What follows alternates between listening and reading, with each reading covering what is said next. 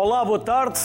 Qual será o objeto mais importante na história da humanidade? A roda, provavelmente, mas a lâmpada, o livro, máquina fotográfica também devem ser considerados. Claro que não nos podemos esquecer do mapa, da caneta ou do computador. A rádio, a televisão, seja como for, o tema de hoje é o telemóvel. Miguel Crespo, jornalista e investigador do ISCTE, Elsa Veloso, advogada especialista em privacidade e proteção de dados, CEO da DPO Consulting, são os meus primeiros convidados. Meus, nossos, porque sociedade civil não é meu, é de todos nós. Por isso, Elsa e Miguel, antes de mais, obrigado por este regresso. Muito obrigada. Miguel, Obrigado. se não te importas, vou começar pela Elsa, porque vem do Porto. vem do Porto e a deslocação ainda volta hoje para o Porto. Não, não vou voltar. Pronto.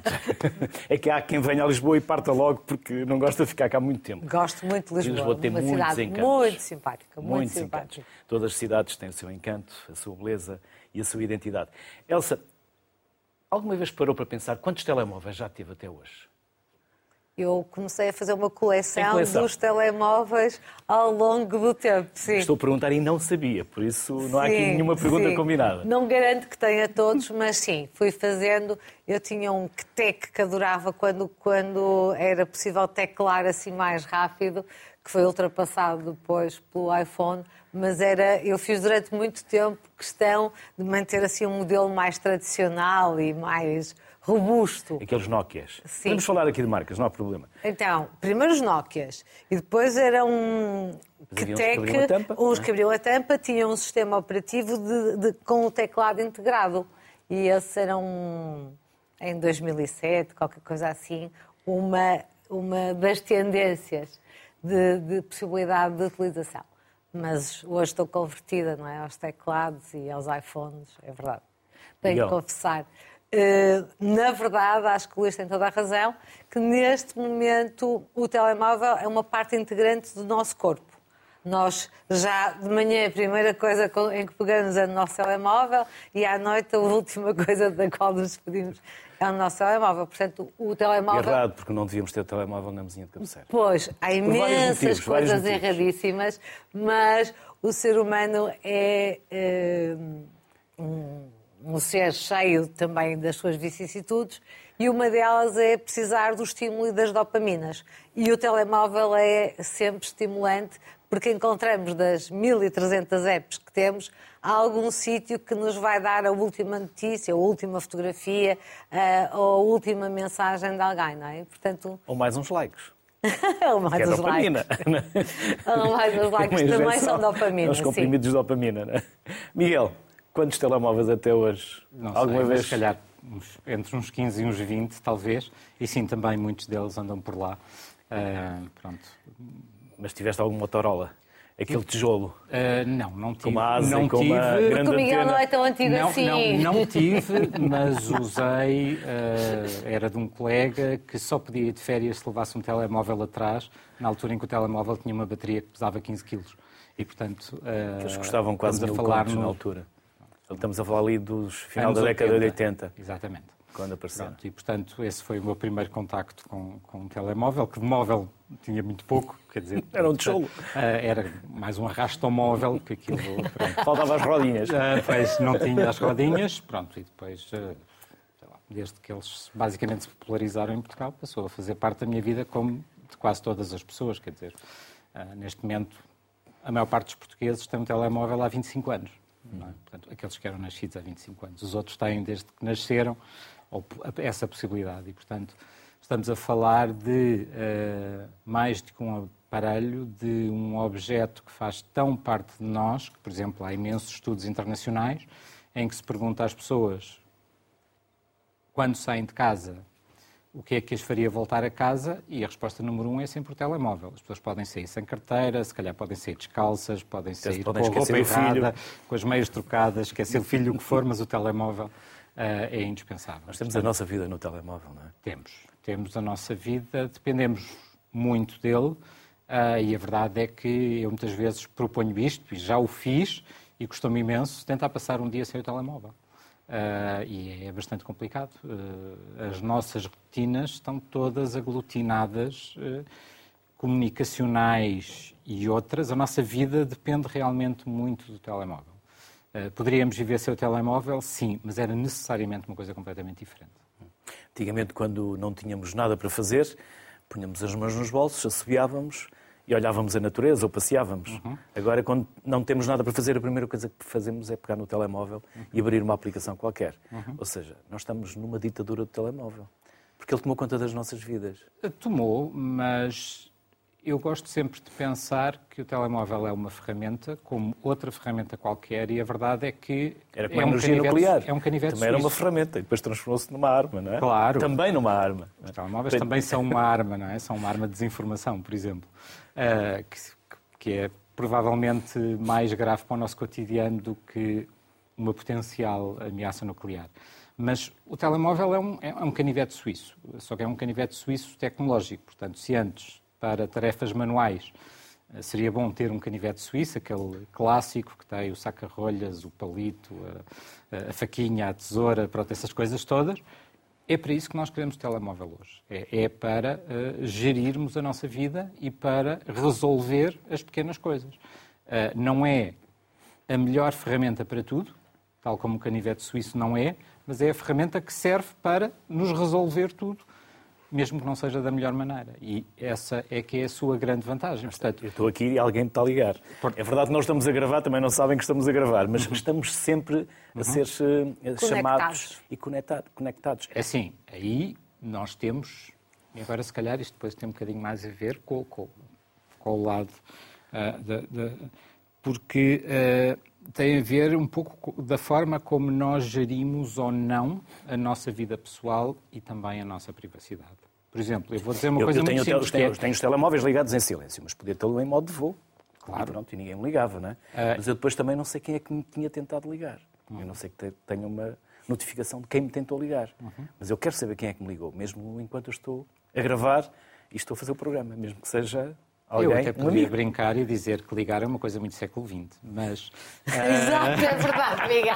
Olha, mas, então, então... Exatamente, é? é isso. Mas, mas, porque, na verdade, e assim, já, nós vemos isso constantemente, ligam. principalmente nas gerações mais novas... Sim, é, é alguém da minha idade que me está a ligar. Ah, Exato, para ligar não, tem se, que... se fossem os filhos, estavam a mandar WhatsApp. WhatsApp. Ou mensagens de áudio Ou mensagem, em WhatsApp. Exatamente. Portanto, uma lógica de mudar a comunicação síncrona para uma comunicação diferida. E que tem muito a ver com a questão dos alertas. Por exemplo, eu tenho todo o tipo de alertas desativados, tirando dois ou três muito específicos e que têm a ver com a minha vida pessoal. Portanto, porquê? Porque tudo o resto uh, eu hei de lá chegar quando eu tiver disponibilidade para. Porque estarmos a ser alertados para as notícias do mundo, para uh, os memes que nos enviam no WhatsApp, para as piadas do Facebook, para mais uma imagem gira do Instagram a todo momento. Eu faço o mesmo. É bastante eu também só tenho, eu tenho uh, sempre uma tentativa de me autodisciplinar. E, portanto, é este comportamento do Miguel, eu revejo-me completamente porque tenho... Eu não tenho um, tenho dois. Está fantástico. E não tenho mais. Não, eu não tenho mais. Não, não, já não tenho mais bolsos. Com certeza. Nem mãos. Nem mãos. Não. Mas pronto, tendo um para cada mão parece uma solução equilibrada.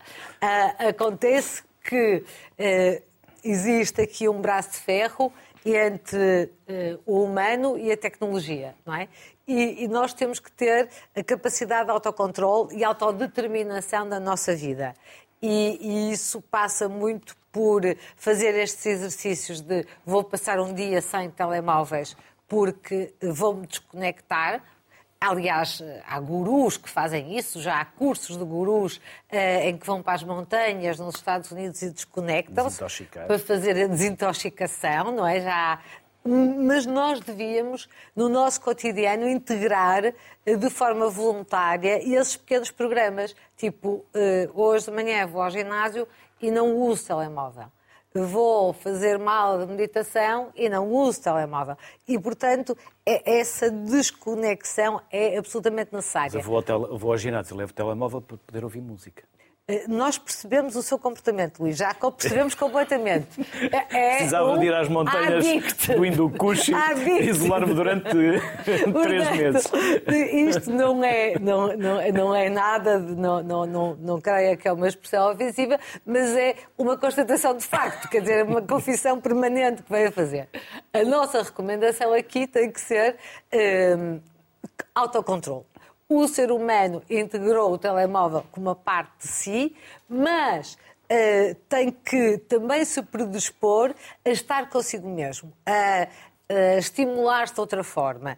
Uh, o Miguel citou alguns estudos, eu trago outros para citar, que é uh, o ser humano não foi preparado para este nível de estímulos tão grande. O que é que acontece? O nosso cérebro não tem capacidade de triar tanta informação. E, portanto, a quantidade de informação que recebemos por milésimo de segundo é tão elevada que se nós não dermos ao nosso, cérebro algum espaço para ele estar sossegado, descansado e triar alguma da informação, nós vamos estar sempre no curto prazo.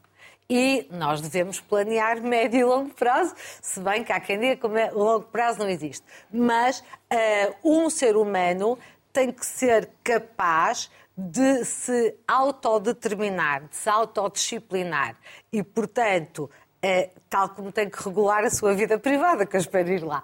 E, portanto, é, esta invasão constante do nosso espaço privado por coisas que não são relevantes, é, como o Miguel diz, mensagens constantes de alertas, coisas que não interessam nada e que nos obrigaram a pôr push notifications de tudo.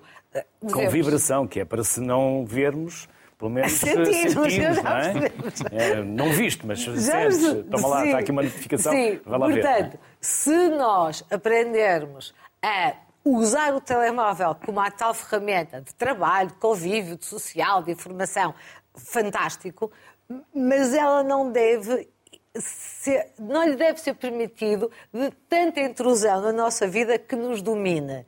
Melhor nós dominarmos a máquina que a máquina nos dominar a nós.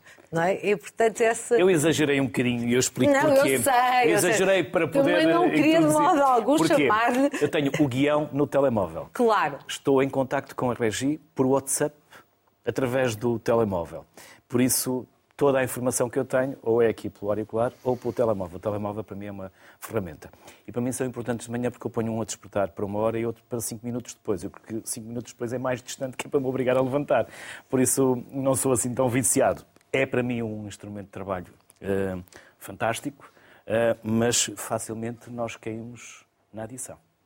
Por isso, vamos chamar à conversa quem percebe destas coisas também, para além daquilo que vocês hoje aqui já partilharam connosco, mas eh, quem percebe verdadeiramente das nossas cabeças, dos nossos comportamentos. Vamos eh, trazer eh, à conversa a Marta Martins Leite. Olá, Marta. Boa tarde. Muito boa tarde.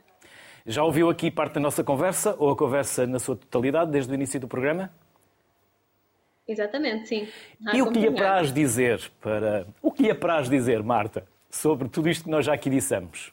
Porque, na verdade, na verdade, antigamente nós fazíamos, vamos imaginar, 100 coisas ao longo do dia, mas o telemóvel estava fechado no escritório ou lá em casa, o computador também estava no trabalho, se é que já existia. agora, se calhar, em vez de fazermos 100 coisas por dia, fazemos 10 mil. E o coração e a cabeça continuam a ser as mesmas máquinas, só que agora em sobrecarga. Eu atrever-me a dizer que nós usamos o telemóvel eh, justamente naquilo que estava a focar-se, que é a ferramenta de trabalho. Nós temos tudo no nosso telemóvel. Temos a agenda de trabalho, eh, temos os Skypes com quem comunicamos eh, com colegas, com outros colegas para gerir a nossa própria agenda. A própria agenda está dentro do telemóvel e às vezes temos mais do que uma agenda no telemóvel.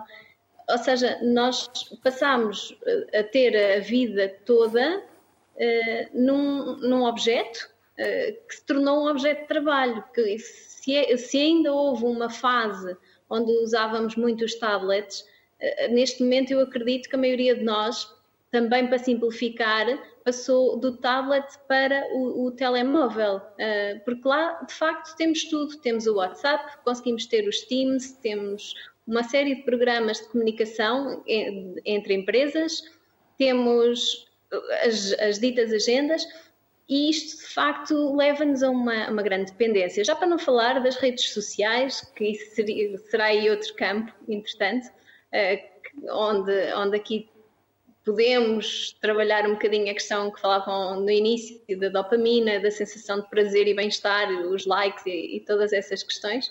Um, mas sim, tornámos uma sociedade que, se por um lado não estávamos minimamente habituados às tecnologias e passávamos muito bem sem elas, eh, era um telefone que estava em casa, era usado em situação de emergência ou, ou em situação de pontualidade.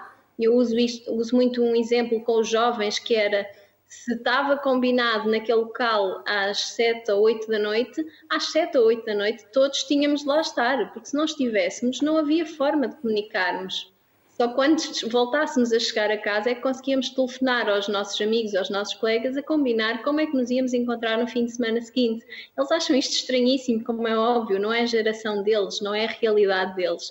Mas nós conseguíamos fazer a nossa vida de uma outra forma, totalmente independente de tecnologias, de, de toda esta dependência que o telemóvel acabou por nos criar, sim. Marta, e mesmo os casais que despediam-se quando iam para o trabalho, quando muito faziam uma chamada ou outra por dia, agora estão em constante ligação. Será que isso também não satura a relação? Não se desligam? Não se desligam e isso pode trazer coisas boas e coisas muito menos boas. Uh, em relação a, a, a, casais, aqui estamos com questões mais complicadas, porque é assim. Uh, nos casais, por um lado, há essa dita saturação, não é? Porque estão em constante contacto, permanente contacto uns com os outros. Se o casal, por algum motivo, não responde, uh, pode gerar alguma discussão, pode gerar algum tipo de atrito, conflito, quando chegar a casa as coisas não são assim tão pacíficas quanto isso, para além de que vai desgastando um pouco, porque chega ao final do dia e quantos são os casais que comunicam entre si? E não é preciso chegar ao fim do dia, basta estar num restaurante e olhar em seu redor. Casais que estão nas mesmas mesas, que supostamente seria um jantar normal entre casal ou um, um jantar romântico, qualquer coisa e o que é que eles fazem? Estão constantemente ao telemóvel. Isto Por é vezes até falar um com o outro. Quantas Por vezes, vezes? até falar um com o outro nos grupos ou com amigos e na verdade e estão mesmo... frente a frente, mas uh, estão a comunicar pelo WhatsApp ou mesmo... pelo Messenger ou outro. Sim. E não vá tão longe, porque muitas vezes, até dentro de casa, se não ao trabalho, que é surreal, de mandar um mensagem. para a sala. Exatamente, é terrível. Agora diga-me, até que ponto é que isto pode ser bom? Porque estamos a quebrar uh, laços, estamos a quebrar de alguma forma a comunicação. Que tipo de comunicação é que queremos passar aos mais novos? Sendo que os mais novos já nasceram nesta, nesta geração e com, com, toda esta, com todas estas tecnologias, mas acho que seria importante refletirmos, sobretudo, o que é que vamos querer daqui para a frente são os jovens que, que, que estão certos e, e, que de facto devemos engrenar todos numa questão de, de novas tecnologias ou efetivamente devemos tentar dar um passo atrás e nós próprios adaptar-nos a ter outro tipo de vida. Eh, como dizia há pouco a doutora Elsa, se não estou em erro, estava a dizer, e muito bem, criarmos as, as, os nossos próprios momentos, os nossos próprios refúgios, e é tão importante. Pessoalmente já o faço com muita frequência, que é desligar os telemóveis em determinado fim de semana. Ligo ao domingo à tarde, porque preciso, por motivos profissionais, para tentar reorganizar a semana a seguir. Mas quão importante é que isto não é para uma família, para um casal, por, as crianças a comunicarem connosco? Como é que tem corrido a tua semana? Como é que tem, como é que tem sido? Pô-los a fazer atividades, pô-los a conversar connosco. Às vezes coisas tão simples como estarmos ao jantar e perguntar-me, ok, então diz-me lá, quais são as principais capitais europeias? Eles já não estão habituados a isto. E é, é estranhíssimo para eles ao início, mas depois quando se habituam acaba por ser interessante, porque depois nas refeições seguintes eles vão pedindo mais atividades temos de nós próprios, se calhar, puxar por eles, para eles não estarem constantemente agarrados a um telemóvel e a não comunicar de todo? Ou deixamos-los seguir por este rumo? E que tipo de geração é que nós vamos ter a seguir? Deixaria esta pergunta que acho que hum, gostaria de. Não vá já embora, se quiser, deixa uma pergunta. Alguém tem uma resposta? Eu, eu, eu diria que, hum, que- temos que ter espaço para explicar isso e muito mais, porque eu tenho que introduzir aqui a privacidade, não é? E então, o- se nós não tivermos espaço para termos eh, zoom outs de temas, como a privacidade, o impacto dos telemóveis na vida deles Já está. futura. Fui apanhado no ar, estou a mandar uma mensagem para a Regi. Portanto, Boa, só boa. por isso, que é para preparar o próximo Skype. Pronto, já não preciso mandar mensagem porque já está feito. Então, nós temos que ter efetivamente estes espaços na vida das pessoas para poder introduzir temas que, que são mais latos. Porque a Marta estava a dizer. Veja lá que eu, para falar com os meus filhos das capitais europeias, preciso de os mandar desligar o telemóvel, porque senão eles vão ao Google, perguntam, têm uma lista e já não precisam de memorizar, já não precisam de pensar sobre as coisas, não precisam de refletir sobre elas. Então, se coisa tão simples como capital europeia é um tema difícil de introduzir, imagino que nós temos que explicar que tudo o que eles fazem nas redes sociais hoje fica gravado para sempre. Que eh, os TikToks que eles gravam hoje vão ser eh, o perfil que eles vão apresentar amanhã nas suas empresas quando foram fazer uma, uma entrevista de trabalho. Que os copos que eles bebem hoje ficam gravados, os consumos ficam gravados. Vai embora no dia seguinte, É, mas. O álcool evapora-se, mas os efeitos perduram nas redes. E, portanto, é preciso ter espaço para explicar que quanto mais defendermos a nossa privacidade, estamos a defender a nossa liberdade. A nossa liberdade de decidir, a nossa liberdade de pensar, a nossa liberdade de nos autodeterminarmos e, no tema do Miguel, desafiando já o tema da nossa autodeterminação informacional. Se todas as redes souberem o que é que nós pensamos, o que é que nós queremos e em que sentido é que vamos, as redes só vão fazer dar-nos dopamina. Significa reforçar a nossa posição. As redes são um meio comercial, não são um órgão de comunicação social independente, plural e que Com mediação. com no caso, mediação, mediação. com estatuto editorial e que visam naturalmente a informação plural e independente. As redes sociais querem a nossa atenção, querem nos cracar a nossa cabeça e querem Como o nos- marketing. É como o marketing. Não, mas ele, ele, ele tenta captar Oh, a nossa oh, atenção. Oh, oh, oh, é? Luís, eu sou do marketing. Tudo Sempre tenta fui. captar a nossa atenção. Eh, Pois. Até nós estamos a tentar captar a atenção de quem está lá em casa. E estamos muito que é bem. para eles não se irem embora e, acho que até estamos agora estão bem. presos à cadeira. ótimos aqui. Deixe-me só fazer essa, essa, essa linha. Marta, julgo que a Marta queria dizer qualquer coisa. Queria. Permite. Marta. Ah, Peço desculpa, Elsa, pode ser? E eu só queria fazer essa linha então, muito um segundo, fina Marta. eh, do marketing nos telemóveis, porque também é telemóveis, eh, que é, há uma diferença entre aquilo que nós assistíamos antes no marketing, eu faço parte da Associação Portuguesa dos Profissionais de Marketing desde o século passado, mas há muito, muito, muito passado. E, e estive na direção e, portanto, fui das pessoas a primeira pessoa a usar a palavra marketing em Portugal, quando marketing não, não existia, nem era uma palavra que se pudesse usar. Eh, E, e eu adoro marketing, eh, adoro. Eh, Fiz os dois cursos ao mesmo tempo, Direito e Marketing, portanto, adoro. Mas o, o marketing tem princípios éticos. Nós devemos dizer a verdade, com a verdade existe o código da publicidade, da comunicação. Portanto, existe aqui, existem regras. Eh, no- neste momento, em termos de redes sociais, as redes são uma selva. Nós aplicamos, nós, Europa, aplicamos 400 milhões de euros de multa à Meta, ao Instagram, ao Facebook, à Google e eles continuam sem obedecer. O, portanto, existe uma linha diferente que é preciso sublinhar entre um marketing tradicional, que até pode ser provocativo ou provocante, como é agora este uh, do Twingo e da Ferrari e da, e da Shakira e do Piquet, não sei o quê. Porque Só Piquet. Sim, exatamente. E, existe... do Casio e do Rolex. Exatamente.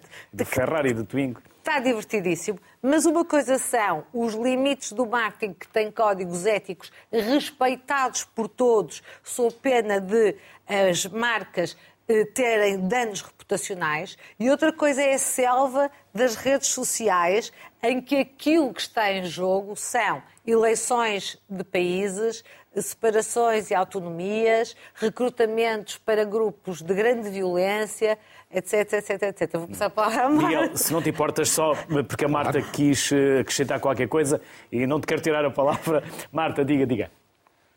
Queria só acrescentar, uh, e indo um bocadinho ao início da, da conversa da, da doutora Elsa, agora neste segundo ponto, que era hum, a questão, referi-me ao nosso exemplo pessoal, cá de casa, não é? Com, com, os filhotes do meu marido. Ontem, por exemplo, que eles, eh, é bom que se saliente esta parte, felizmente estão extremamente elucidados e eu quando falei nisso era no sentido de será que as outras famílias fazem este trabalho com eles em casa? Será que existe esse esforço? De onde é que poderá vir este esforço ou se este esforço deverá ser mais uh, enfatizado de alguma forma pelos pais? Ontem, por exemplo, achei extraordinário ela veio ter comigo e teve o cuidado de me perguntar quando é que seria o momento ideal para mudar para outra fotografia de, do WhatsApp, qual é que seria uma fotografia mais adequada para o meio profissional, quando é que isso começa a, a, ter impacto na sua vida, com que idade é que ela deverá começar a fazê-lo. E achei extraordinário, ela vai fazer 17 anos agora, e achei extraordinário ela ter este cuidado e por sua própria iniciativa. Eles estão muito conscientes de que estão não é proibidos, mas que não é aconselhável tirarem fotografias da sua própria casa, eh, de localizações, algo que os possa identificar. Isto é uma coisa que constantemente nós tentamos introduzir neles, constantemente tentar alertar para os perigos da internet, os perigos de dizerem onde estão, fazerem os Insta Stories, dizerem que estão naquele preciso momento em algum lugar e isto preocupa-nos e dessa forma temos tentado sensibilizá-los ao máximo neste sentido. Agora a questão é por onde é que mais se pode trabalhar, porque eu acredito que muitos casais e muitas casas nós temos a sorte de ter pessoas ligadas também ao cibercrime que têm elucidado imenso estes pequerruchos que já não são tão pequerruchos, já, já começam a entrar aqui na fase da adolescência, como é óbvio, mas que eu acho extremamente importante que eles saibam que o que fica na internet nunca mais sai, fica para sempre. E que impacto é que isto vai ter na vida deles a nível pessoal e, sobretudo, a nível profissional também, que nos define mais tarde e que pode ter repercussões na nossa personalidade e na nossa, no nosso bem-estar. Marta Martins Leite, obrigado pelos contributos e pela participação hoje na sociedade civil. Bem-haja. Miguel, o telemóvel rebentou com a nossa bolha de privacidade. Sim. A Marta estava a falar do exemplo da filha, ah, que é salutar, mas nós adultos eh, postamos tudo a toda a hora, se estamos em casa, se não estamos em casa, o que estamos a fazer, o que estamos a comer. Uhum. Já não há privacidade. Ah, há privacidade, é assim, muitas vezes perguntam-me isso. Sim, e não, há, digo, não há neste sentido, não é? E eu, eu respondo sempre a mesma coisa de uma forma que pode parecer um pouco absurda, mas acaba por ser a única real, que é, se é para ser privado, não pode estar online. Se é para ser Skype? Se é para ser privado, não pode estar online. Uhum. Não é? Ou seja, eh, se claro. eu quero que algo seja privado, ele não está online. Não está nas redes sociais, não está nas drives, não está nos e-mails, não está em lado nenhum. Porquê? Porque tudo o que está online está através de serviços que nós utilizamos, que nós chamamos gratuitos, mas que não são gratuitos porque nós não pagamos com dinheiro, mas preço. pagamos com de outra forma, pagamos com a nossa vida. É a nossa vida que paga a utilização desses serviços. E como a Elsa já disse, e a Marta falou também sobre isso, nós estamos a falar de empresas privadas que fornecem serviços com o objetivo de gerar lucros. Nada da normal aqui. A questão é, essas empresas são extremamente poderosas, normalmente falamos delas como plataformas, como a Elsa disse, multas de centenas de milhões de euros são mais ou menos irrelevantes, porque o negócio é muito maior. Nem mexe, Ora, nem mexe a agulha para eles. Pronto, portanto, Preocupa-os preocupa outras questões. Preocupa, por exemplo, questões de reputação, que também têm muito a ver com o marketing e que, obviamente, são importantes. E a grande luta de todas as grandes tecnológicas do mundo, não só, mas é dessas que estamos a falar, tem a ver, obviamente, com reputação. Não é? Portanto, todos os serviços que nós utilizamos, eu brinco muitas vezes que é. Abram lá, o, desbloqueiem o telemóvel e olhem para o vosso primeiro ecrã. Então vamos ver quais são as aplicações que estão no vosso primeiro ecrã e normalmente todas as aplicações que lá estão uh, pertencem a duas ou três empresas. Portanto, essas duas ou três empresas é que nos ajudam a gerir a nossa vida, mas à custa da nossa própria vida. É? Porque é isso que nós pagamos. Não é? Quer dizer, uh, eu, quando vou a uma rede social, eu já sei que vou ter publicidade a produtos para a barba. Porquê? Porque está lá a minha fotografia e, portanto, eles sabem que eu sou o potencial comprador desses produtos e, portanto, empresas que tenham produtos para barbas pagam à empresa para ela contactar comigo porque ela sabe que eu tenho barba. Portanto, e isto é uma lógica perfeitamente normal. A questão é, ninguém lê, e agora peço desculpa, mas sabe que é verdade, Elsa, ninguém lê os contratos de privacidade que estão lá no botãozinho de eu concordo. Nem num contrato com o banco que tem 10 Obrigada, páginas. Claro. Assim, tem 10 páginas com uma letra pequenina. Há uma há, a lei determina Obrigada. qual é o. Mas nem, nem, quando alguém nos apresenta um documento, nós confiamos na entidade. Mas, mas, mas, mas depois, assim... mais tarde. Ah, olha, não sabia Pronto, que Mas aqui. os bancos aqui são, são outra conversa, não é? Sim, podem-nos convidar para falar sobre nós, isso. Nós uh, uh, fazemos o nosso, o nosso contrato com a Alphabet ou com a Meta ou com uh, Apple ou outra, ou, qual, ou outra qualquer empresa, um, nós assumimos à partida, enquanto cidadãos, que queremos usar aquele serviço por um qualquer motivo. Queremos usar o serviço de mail, queremos estar em contacto com, queremos uh, ver coisas divertidas, uh, o que for.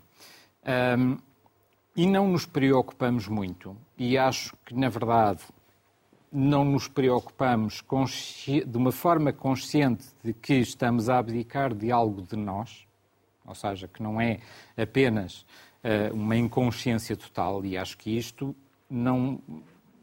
Os jovens, e por exemplo a Marta falou de, de, de jovens adolescentes, têm esta preocupação, têm esta consciência. Os adultos também. Não quer dizer que deixemos de o fazer porque temos a consciência. Agora, há coisas que são realmente problemáticas e que têm muito a ver, e agora vou puxar um bocadinho a braço à minha sadinha, com uh, uma falta global, e em Portugal sente-se muito, de literacia sobre os médias, sobre a comunicação, sobre os fenómenos comunicacionais, sobre a forma como as plataformas funcionam uh, e que uh, pode ser trabalhada. E isso leva-nos depois também a problemas mais graves, de que já falámos aqui um pouco, como é o caso da desinformação, seja ela de uma forma mais ou menos orgânica entre cidadãos, seja orquestrada por Estados, como nós sabemos, e temos casos reportados e bem identificados e estudados. Mantens a tua veia de jornalista, porque Mantenho, acabaste de dar claro. a dica e a deixa exata, não sabes, mas eh, quase que adivinhaste, porque temos a Inês Amaral, que é professora uh, da Faculdade de Letras da Universidade de Coimbra. E também temos o Brálio Alturas, que é professor do ISCTE, investigador do ISTAR ISCTE. Aos dois, bem-vindos. Estamos aqui a falar de informação, desinformação. Como é que Inês e Braulio, vou começar pela Inês, vocês sentem que os vossos alunos, os jovens, estão informados, desinformados? Qual é a literacia? Quais são as suas fontes? De que forma é que vocês também os alertam para estes perigos? Inês. Bom, uh, boa tarde. Um, a literacia mediática é uma urgência, ela tem vindo a ser pensada no contexto português, portanto, não, não, não está ausente. Uh, no entanto, há ainda uma carência muito grande uh, do ponto de vista dos currícula uh, para integrar nas escolas desde o princípio e, diria eu, durante o ensino superior e alertar para não só os perigos, quando se fala da internet, vemos sempre com a questão dos perigos da internet, mas há muito mais do que os perigos. Um, ou os perigos são muitas coisas que não única exclusivamente riscos um, uh, que têm uma direta relação. Uh, por vezes com questões que os jovens interpretam como questões pessoais. Por exemplo, não partilhar a sua localização Agora, sobre a informação, cada vez mais a informação é feita de forma desintermediada, como sabemos, e os acessos são frequentemente acidentais. Um, há vários autores que chamam as acidental news, não é? Uh, porque, por simplesmente, as pessoas utilizam uma qualquer plataforma, por exemplo, uma rede social uh, ou uma plataforma de social media, e aquilo que lhes aparece, entre aspas, uh, no ecrã é a informação. É a mesma coisa que as pessoas que nos dizem que viram essa informação esta manhã no Google. É? Ou seja, o algoritmo já filtrou a informação. Uh, e, portanto, o algoritmo, seja da rede social, seja do browser, seja do que for, o algoritmo já filtrou a informação com base nas preferências da pessoa. Uh, e, portanto, como o Miguel dizia há pouco, uh, dos anúncios para a barba, acontece a mesma coisa com as pessoas e com a informação que lhes é apresentada. Agora, Basta que eu clique questão... num anúncio de ténis, sapatilhas, e a seguir vão-me aparecer Inúmeros, Precisamente. Não é? Precisamente. E isto acontece também com a informação. As pessoas são colocadas em câmaras de eco, digamos assim, um, consoante as suas preferências, uh, as suas interações com outros, com conteúdo, e, portanto, os algoritmos, de facto, fazem a filtragem e fazem uma mediação que se transformou numa desintermediação manual que existia uh, do ponto de vista jornalístico e se transformou numa mediação tecnológica um, totalmente automatizada, na maior parte das vezes, que leva frequentemente a cenários de desinformação. Uh, e estes cenários de desinformação é que é urgente um, olhar para eles também do ponto de vista da literacia mediática e trazer uh, aos jovens, às crianças e aos jovens, de forma progressiva, não apenas uh, numa disciplina ou num módulo que é lecionado no âmbito de uma disciplina, mas antes trazer de facto à escola uh, o debate para que esse debate possa ser levado a casa um, e trazer também ao jornalismo, porque não, este também debate. Os jornalistas uh, e as jornalistas fazem parte também deste ecossistema uh, e é preciso debater também, um, desde logo, um pormenor, não é? Uh, que é, nós chamamos de notícias falsas, mas não são notícias, são conteúdos falsos. A esmagadora maioria das notícias falsas. O próprio facto de lhe são... chamarmos notícias, estamos de lhe dar uma credibilidade que não merecem e a induzir também num erro, porque não é uma notícia. Precisamente, não são notícias, não são feitas por jornalistas, não são sujeitos a códigos deontológicos nem a regras. Portanto, estamos a falar de conteúdo que é completamente dispar uh, daquilo que é o conteúdo jornalístico, mas que mimetiza o conteúdo jornalístico. E, portanto, é apresentado às pessoas como se fosse informação e as pessoas consomem como se fosse informação, e isso acontece frequentemente com os jovens. Para além disso, temos depois os outros, os outros atores uh, que fazem as mediações, por exemplo, os influencers, um, ehm, que são uma fonte de informação primordial para os jovens. Braulio, mas também pode ser uma boa ferramenta educacional. Uh, sem dúvida. Uh, antes de mais, uh, boa tarde. cumprimentar o Luís Castro e os seus convidados e agradecer à RTP o convite. sem dúvida, e como estava a dizer o, o meu colega Miguel, é, é, de facto um canivete suíço. Pode servir para tudo. Ou seja, eu posso passar um, um, dia inteiro só a fazer assim com o dedo e a, e a ver, sei lá, uh, conteúdos que pouco podem contribuir para o meu conhecimento, ou posso de facto transformar o, o telemóvel numa ferramenta de, para, para eu ter mais conhecimento, para eu aprender, ou seja, posso transformar o telemóvel numa sala de aula. Uh, e, e, onde eu possa de facto um, selecionar a informação que é mais relevante para mim e para, e, e, para a minha situação, para a minha profissão etc. Ou seja, pode não um, ser muito aconselhável obrigar os alunos a deixarem o telemóvel à porta da sala de aulas.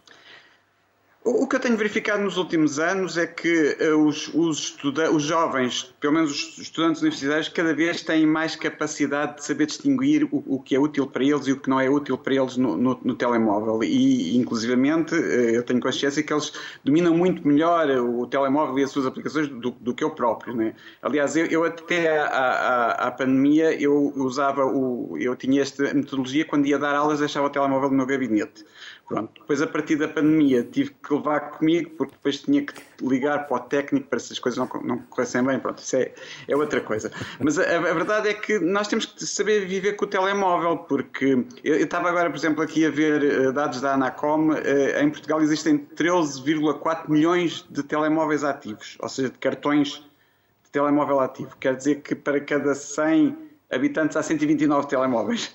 Portanto, o Luís Castro tem dois, uh, pronto, eu, eu por acaso só tenho um, mas depois na, na média vai, vai dar isso. Uh, acaso, depois, e, na verdade, tenho questão... mais, mas é fora da minha vida jornalística.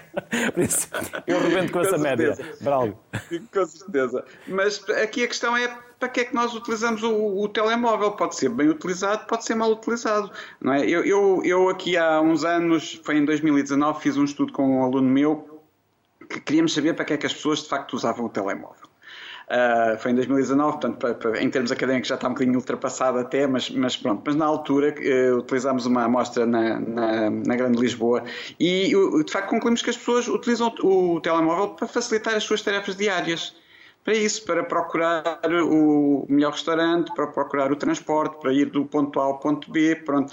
Agora, há pessoas que uh, criam uma adição, é verdade, há pessoas que criam uma, uma adição, isso tem sido estudado e chama-se stress tecnológico, uh, mas uh, eu acho que na maior parte dos casos as pessoas de facto usam o telemóvel como uma ferramenta para, para ajudar. Agora, lá está, todas as coisas têm que ter tem que ter uh, tem que ter ponderação, não é? Por exemplo, eu sou daquelas pessoas que quando vou deitar deixo o telemóvel na sala a carregar, não o levo comigo para o quarto. Uh, mas pronto, mas uma coisa que deu nesse meu estudo também é que a maior parte das pessoas, a primeira coisa que fazem quando acordam é olhar para o telemóvel. Inclusive, uma coisa curiosa que eu achei curiosa é que a maior parte das pessoas levam o telemóvel para a casa de banho.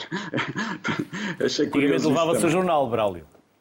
Exatamente, exatamente. Agora leva-se o telemóvel. Lia-se os ingredientes dos produtos E isso faz-me lembrar também... É isso mesmo, lia-se... Os ingredientes do shampoo, do gel Sim, as etiquetas do shampoo. Lia-se qualquer coisa, nós temos que estar sempre a ocupar o cérebro com qualquer coisa, não é, Braulio?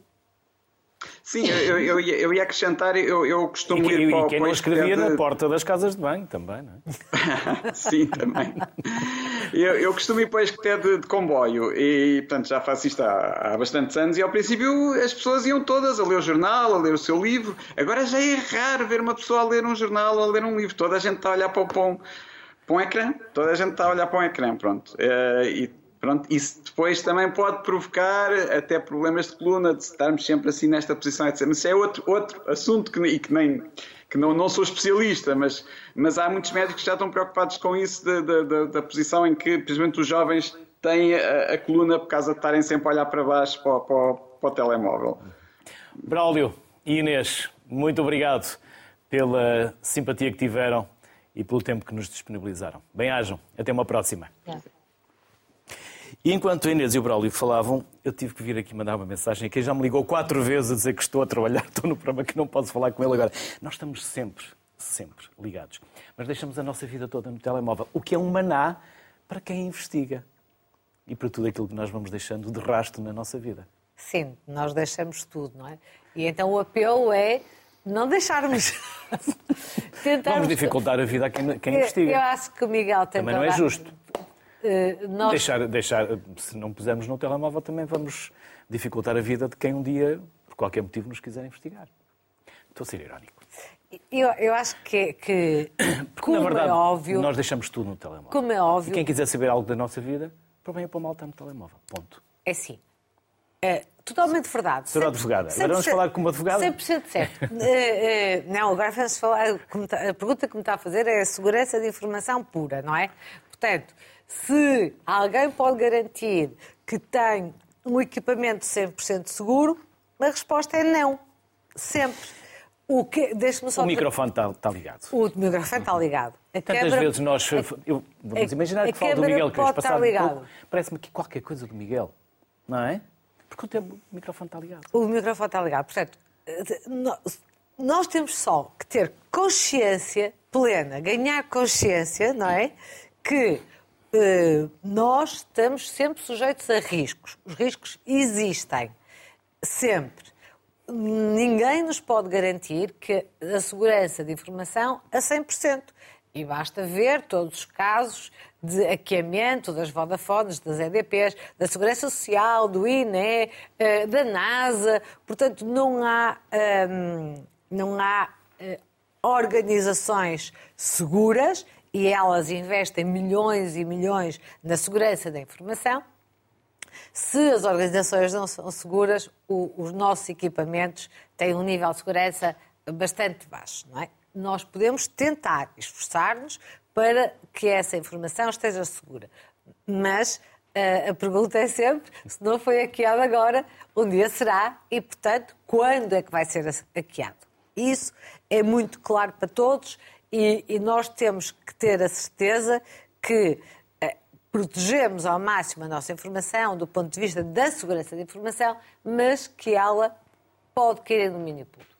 Mas existem três questões diferentes. Uma, privacidade, outra, proteção de dados e outra, segurança da informação. E aquilo que, que é o desafio é, eh, uma vez que nós sabemos que a parte de segurança da informação não nos vai garantir eh, que a nossa informação está protegida, que temos a nossa proteção de dados garantida, como é que nós vamos garantir aquilo que se chama liberdade? porque privacidade é igual a liberdade. Eh, e já que fizemos aqui umas retrospectivas históricas, eu gostava de lembrar que há pessoas que nasceram antes do 25 de Abril. E nessa altura, disse, porque eu era muito pequenina, disse que, por exemplo, pessoas que só tinham o seu nome num papel que deram 25 tostões para ajudar uma família de alguém que tinha sido preso pela PIDE, eh, ia também preso. E, portanto, ter um nome num papel podia ser extremamente grave. A dizer, 25 tostões. Uh, Mário Augusto, 25 tostões. Nós já fizemos um programa na Torre do Tombo e, se não me engano, estão lá 13 milhões, fichas de 13 milhões de portugueses. E, portanto... Ainda. É, uhum. Quando nós... Guardadas, naturalmente, porque é arquivo histórico. E muito bem. E, e é importante relembrar que a liberdade teve que ser conquistada a liberdade teve que ser conquistada. E como nós neste momento vemos no mundo inteiro, a liberdade não é um dado adquirido. A liberdade é algo pelo qual tem que mesmo lutar todos os dias. E se nós entendermos que privacidade é igual a liberdade e que privacidade é um direito fundamental consagrado na Declaração Universal dos Direitos do Homem, na Carta Europeia, na Constituição da República Portuguesa, no Regulamento Geral sobre a Proteção de Dados, mas que é uma coisa que existe escrita desde o século XVIII, nós temos noção que ninguém descobriu agora a privacidade de um momento para o outro. Aliás, é lindíssimo ver a privacidade através dos tempos em pintura. Eh, isso foi um exercício que eu fiz e, portanto, desde o paraíso, Adão e Eva, quando são expulsos do paraíso, vêm com a cara coberta porque não querem mostrar o que estão a sentir, não querem mostrar a sua vergonha. E Eva vem com as mãos assim porque também quer se proteger e não quer mostrar a sua intimidade, a sua privacidade, não é? Depois vemos Vênus de Milo, que tem uns cabelos lindíssimos, mas que tapam aquelas zonas que são consideradas mais uh, identificativas do que é uma mulher. Depois vemos, por exemplo, uma senhora no século XV, as pinturas lindíssimas da, da Flandres, em que ela está recatadamente a guardar uma missiva. Portanto, as comunicações secretas, as comunicações enviadas. Tem telemóvel, senão estava a tirar uma selfie. Podia estar a tirar uma selfie. Portanto, ao longo da história, a privacidade sempre existiu. E, por exemplo, a privacidade que era dada pelo cunho real, pelos selos reais, quando se mandavam aquelas mensagens secretas eh, entre França, Inglaterra, entre Espanha, Portugal eh, e em todo o mundo, mas nós temos muito esta, esta visão histórica também pelos filmes, mostra que a privacidade, que a confidencialidade daquelas mensagens era absolutamente decisiva para mudar governos, para mudar reinos, para casar princesas e para desfazer vidas. Eh, e, portanto, a privacidade sempre existiu. Eh, foi conquistada a par da liberdade. E a liberdade é um bem eh, que devemos continuar a preservar. E é nesta luta de preservação da privacidade que está o desafio, que é eu preciso das redes sociais para aparecer. Claro, eu gosto de ver a televisão, com certeza. Eh, é importante para a minha profissão que eu divulgue isto. Muito bem, mas eu tenho que ter aquele separador que o Miguel indicava, as famosas linhas vermelhas, não é? Eh, entre o que é a minha vida profissional e, e da qual eu normalmente tenho que ter notoriedade, boa reputação, imagem, e aquilo que é a minha vida privada, particular, que deve ser reservada ao máximo, sob pena e risco de, numa dada situação, eu ser obrigada a divulgá-la. Depois também podíamos aqui até falar daquela lista famosa de perguntas que o governo resolveu fazer para ser político. Portanto, nem dá jeito, agora estamos nem aqui dá a jeito, não é? Pronto. Mas então, daria, daria mais que um programa. Daria, então se quiser, é um desafio. É um desafio, é um desafio muito interessante. Porque... Por acaso não tem lá nenhuma pergunta sobre telemóveis. Mas. Uh era um programa muito interessante porque hum, era um grande desafio refletirmos sobre aquelas fica, perguntas. Fica essa, fica Muito essa bem. sugestão. Vou refletir sobre, sobre essa sugestão. So, não era só sobre o ponto de vista jurídico, não político, naturalmente. Era uma avaliação jurídica do tema. Dos 36. Sim. Das, das 36 cruzinhas. Exatamente. Miguel, pegando na liberdade e na privacidade uhum. que ela se referia, onde está a liberdade e, por sua vez, a privacidade quando, quando eu ligo o telemóvel? Eu não sei, mas o, o microfone está ligado, a câmara está ligada, os meus dados estão a chegar a vários servidores uhum. e se eu fizer aqui quatro ou cinco um, passos, vou descobrir que tenho as minhas localizações e tudo o que eu fiz nestes últimos meses está cá registado. Uhum. Bem, uh, aqui Elsa falou e muito bem desta ligação muito importante entre privacidade e liberdade. Uh, e isso é, obviamente, algo muito caro a todos os Estados democráticos e que tem sempre um equilíbrio difícil. Não estou sequer a falar da parte legal, estou a falar da parte que diz respeito a cada um dos cidadãos. Por exemplo, há muitas coisas em que nós abdicamos facilmente, e estou a falar mais concretamente em termos de redes sociais ou de ferramentas, como as, todas as ferramentas Google, em que abdicamos da nossa privacidade, quando nos dá jeito que o nosso telemóvel saiba onde estamos, por onde andamos, em que momento, para quê? Para nos poder indicar o melhor caminho, o melhor restaurante, a melhor opção, o sítio mais barato, aquilo que nós precisamos. Abdicamos desse bocadinho de privacidade em troca de simplificar a nossa vida, como, por exemplo, há bocadinho a Inês falou. Uh, uh, tentamos preservar a nossa liberdade uh, salvaguardando algumas das questões. Por exemplo, uma questão que eu discuto muito com os alunos e trabalho com eles, por exemplo, é um profissional, e já falámos aqui, assim, como é que um profissional se apresenta nas redes sociais? Ele deixa de ser uma pessoa, tem que esconder a sua vida pessoal, como é que se equilibram estas coisas todas? E nós vemos, por exemplo, com políticos, com uh, figuras públicas, como tudo isto é complicado. Pequenas coisas que aparecem nas redes sociais, a complicação uh, que temos. Temos a Primeira-Ministra da Finlândia, temos, pronto, portanto, muitos casos recentes em relação a isso. E, e, a questão é, no fundo, cada um de nós, e esse, voltando sempre aos problemas de literacia, tem que fazer um equilíbrio da sua utilização digital do telemóvel, dos serviços que utiliza, tal como já fazia noutras coisas uh, antes de existirem telemóveis. Pronto, isto para os menos novos. Uh, um tempo inimaginável, mas que existiu e pronto, ainda há pessoas vivas desse tempo. Uh, Sobreviventes. É, e que, que, é um pouco assim, por exemplo, como é que um, um jornalista gera as suas redes sociais? É assim, é, é por acaso? Não, se calhar tem que pensar um bocadinho sobre aquilo que está. Uh, eu já pensei nisto, ou seja, quando comecei a escrever redes sociais, mas espera aí, o que é que eu vou fazer nestas redes sociais? O que é que está aqui?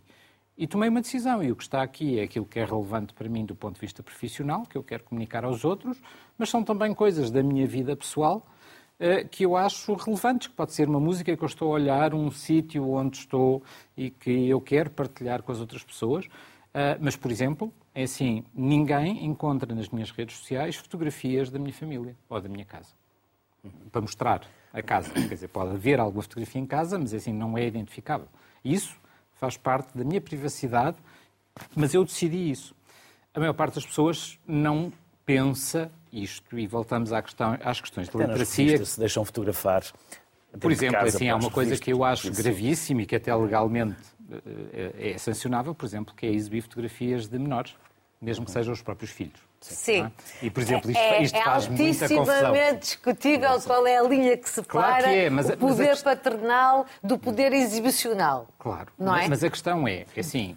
as foto- Também era assim, outro programa. Está, temos- está online, serve para tudo. É assim, e sim, a foto, o meu bebê é o mais bonito do mundo. Claro. Mas se eu estou a exibir O nas bebé redes do ano, sociais... havia, havia a revista Maria, julgo que era Maria, onde vinha o bebê do ano, onde vinham os Claro, bebés todos, obviamente. onde se elegia o bebê mais Só bonito que do ano. a não é? capacidade dessa informação se reproduzir Era era, infinitamente menor claro, do que do que é aquela agora, que há é hoje, não é? E, portanto, mas isso são algumas questões. Mas como é que se combate isto, a desinformação, estas coisas todas? A Inês já, já falou sobre isso e falou sobre os planos.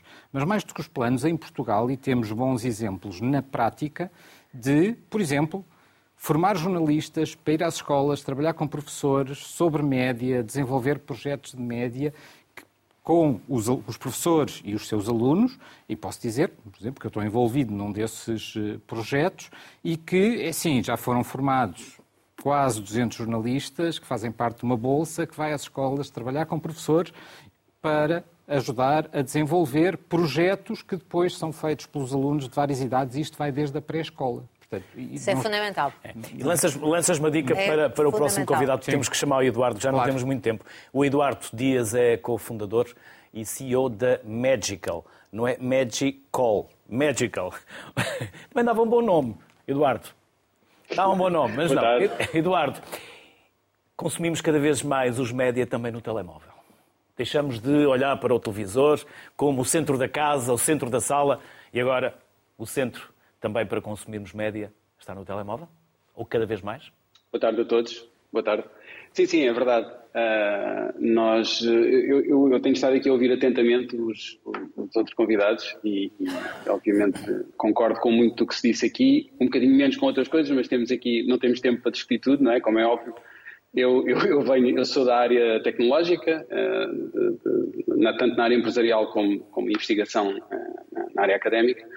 E, e- e concordo, por exemplo, com, com a questão da, da liberdade, eh, que, tem que, que a privacidade está muito ligada à liberdade, mas também não nos podemos esquecer que o próprio telemóvel proporciona muita liberdade em algumas situações. Eh, aliás, viu-se isso na Primavera Árabe, por exemplo.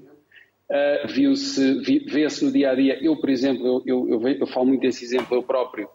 Uh, sou muito mais livre pela existência das tecnologias móveis, porque posso ir passar uh, um fim de semana prolongado a qualquer lado e se tiver uma reunião uma segunda-feira de manhã, eu posso fazer a reunião no carro, uh, via Skype, por exemplo, com, com, com os meus clientes. Um, e, e vamos, por exemplo, para os mídia, como, como, como estávamos agora a falar. Uh, o- o- os próprios mídia, se nós, as pessoas têm é que saber escolher, ou seja, se eu, se eu de facto quiser consultar os mídia, digamos, clássicos, eh, pondo aqui fora as, as- as redes sociais onde os mídia também estão, ahm, eu posso fazê-lo em qualquer, em qualquer lugar, onde me apetecer, quando precisar, quando precisar de aceder a qualquer notícia. Portanto, eh, os- a própria democratização dos mídia também é permitida pelas novas tecnologias e, nomeadamente, pelo telemóvel. Também estamos só aqui a falar no telemóvel, pronto, então, é- é as novas tecnologias que dão acesso aos conteúdos, não é? Existe só o telemóvel, existe a internet sobre a qual ah, ah, correm estes conteúdos todos e, e um dos meios de acesso é o telemóvel, o smartphone. Ahm, outra, outra questão importante, por exemplo, é o combate à pirataria e à defesa dos, dos direitos de autor. Ahm, por exemplo, nós, nós na Magical temos trabalhado bastante na questão de, de proporcionar experiências de utilização de, de televisão, por exemplo, conteúdos televisivos ou de mídia, enrique- enriquecidas com interatividade, precisamente para evitar que as pessoas o façam por meios pirata. Ok?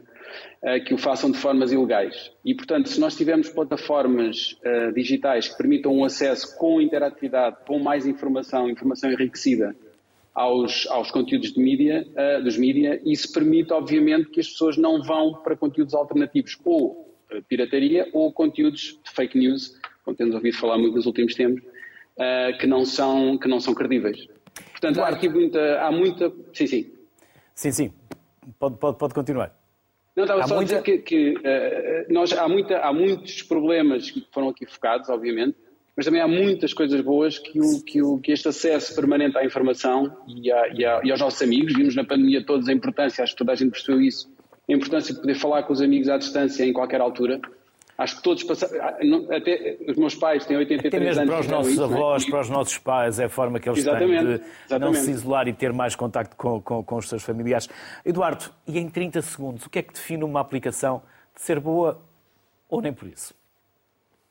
Bem, isso, em 30 segundos, ok. É, é, eu, eu, vou mais pela questão da, eu vou mais pela questão da, da qualidade da, da, interação ou da user experience, não é? Porque o, o, ser boa ou não ser, se temos uma aplicação com conteúdos uh, fake news e isso tudo, ela não é boa à partida por muito boa interatividade que tenha, não é? Mas uh, o que define normalmente a qualidade de uma aplicação hoje em dia uh, é a forma como a pessoa interage com ela. Portanto, a, a riqueza da interação, a, a, experiência de utilização ser, ser muito, muito agradável, enriquecedora. Portanto, vai muito por aí e, e por isso, se vocês analisarem o, o percurso das, de todas as aplicações principais, veem que há uma alteração muito grande da, da experiência de utilização dessa aplicação. Uh, e mesmo em Portugal nota-se isso muito nas aplicações de, dos órgãos de comunicação social, das, da Sport TV, da RTP, da, da SIC, da TVI, por aí fora. Portanto, nota-se, da CNN, nota-se uma grande evolução em termos da, da, experiência de utilização. E eu acho que além dos conteúdos, que os conteúdos estão lá e, e sempre estiveram, né, desde o início das aplicações, mas nota-se um grande cuidado com o desenho da forma de interação com essas aplicações. Acho que aí é que está, neste momento, a grande diferença. O Eduardo teve menos tempo, mas, Eduardo, da próxima vez eu compenso. Obrigado, Eduardo. Obrigado. Felicidades, até uma próxima. Obrigado, boa tarde. Num minuto, e enquanto o Miguel também for falando, eu vou mostrar os livros que, que, trouxe. Num minuto, o que é que vocês gostavam de ter dito que ainda não tenham dito e, por minha manifesta incompetência, não tenha perguntado? Miguel.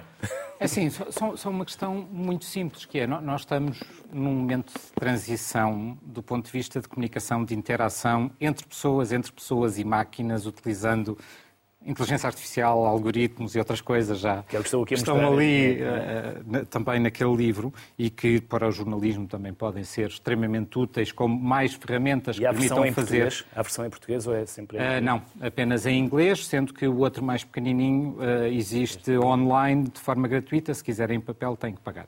Pronto, mas está disponível. O outro Também tem sempre, trabalho a fazer, não é? O outro tem sempre, tem sempre que, que ser pago.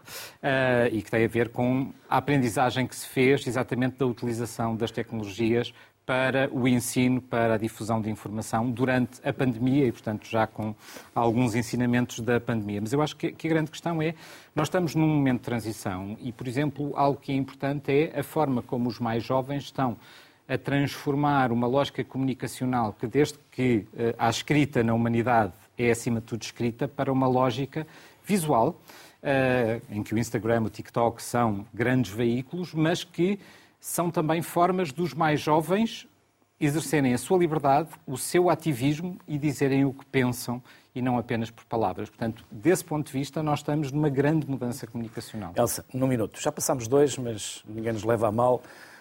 Eu, acho, um. eu, eu, tenho que dizer que, naturalmente, o que, que esta evolução e os telemóveis é profundamente benéfica, não é? Porque há uma coisa que, que, que é essencial percebermos. Este, esta dialética entre privacidade e tecnologia sempre existiu. Portanto, desde, desde o paraíso, não é? Desde as comunicações em papel, desde os selos de, dos reis e rainhas. Eh, e, portanto, o desafio da privacidade não é novo. Nós só queremos garantir que as pessoas tenham plena consciência que a liberdade e a privacidade estão de mão dadas e que não são uma conquista irreversível. E, portanto, tentemos perceber o que é isto das comunicações que eu não quero partilhar, o que é que é a minha confidencialidade, para ser alguma coisa mais concreta, o que é que eu quero guardar confidencial, o que é que eu de todo julgo que é justo, honesto e, e, e, reto, eu guardar confidencialmente só para mim. Se eu quiser só para mim, não posso contar ao Google. É verdade. Nem ao Google, nem a ninguém. Porque um segredo só se guarda em duas circunstâncias. Sabe qual? Ou quais? Uma é contá-lo a um morto. E a segunda é contá-lo ao Luís Castro. E assim mantém o segredo. Muito bem, Luís Castro. Obrigado. Eh, O Miguel fica, ficas aqui em Lisboa, Elsa julgo que depois regressará ao Porto e eu estou à espera do dia em que eu possa fazer uma viagem de comboio de Lisboa ao Porto sem que a chamada caia de minuto a minuto. Andamos a falar de 5G e depois eh, nem sempre conseguimos fazer uma ligação com, com alguma regularidade. Por isso, bem-ajam, Elsa e Miguel. Muito obrigado pelos contributos e pela simpatia que tiveram em vir aqui ao estúdio. Obrigada, obrigado pelo convite. Obrigado. Obrigada. Não esquecer, o telemóvel é um objeto, não é condição para a existência humana. Boa tarde, saúde.